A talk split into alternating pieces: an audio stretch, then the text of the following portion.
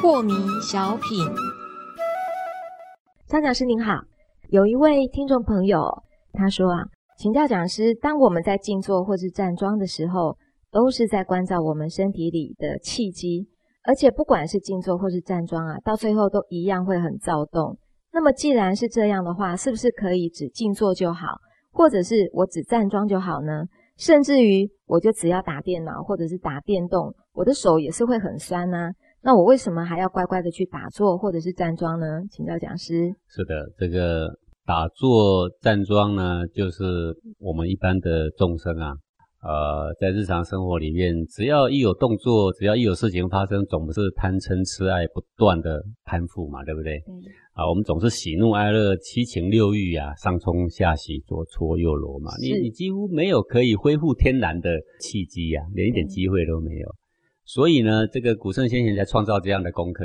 既然我说道在日常生活中，那就表示道的任何一个环节你都可以修炼。可是道也可以不在日常生活中，不是吗？是。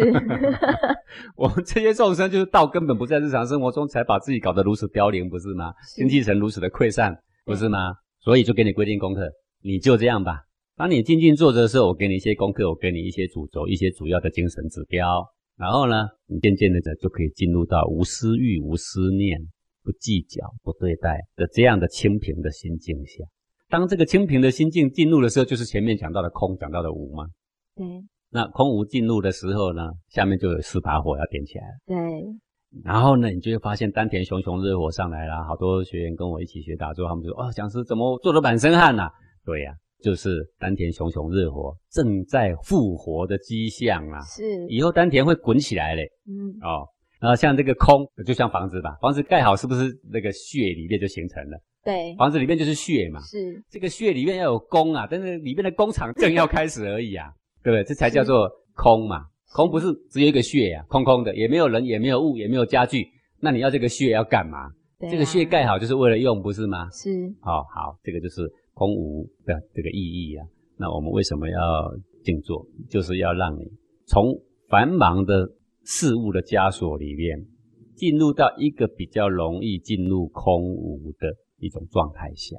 那站桩也是这个意思，是啊，因为都不要让你去牵扯别人。至于你说那为什么不能打电动？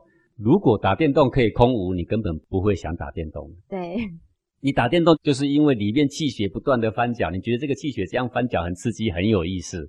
你的心情七上八下，你完全被这个你上面的情境牵着走。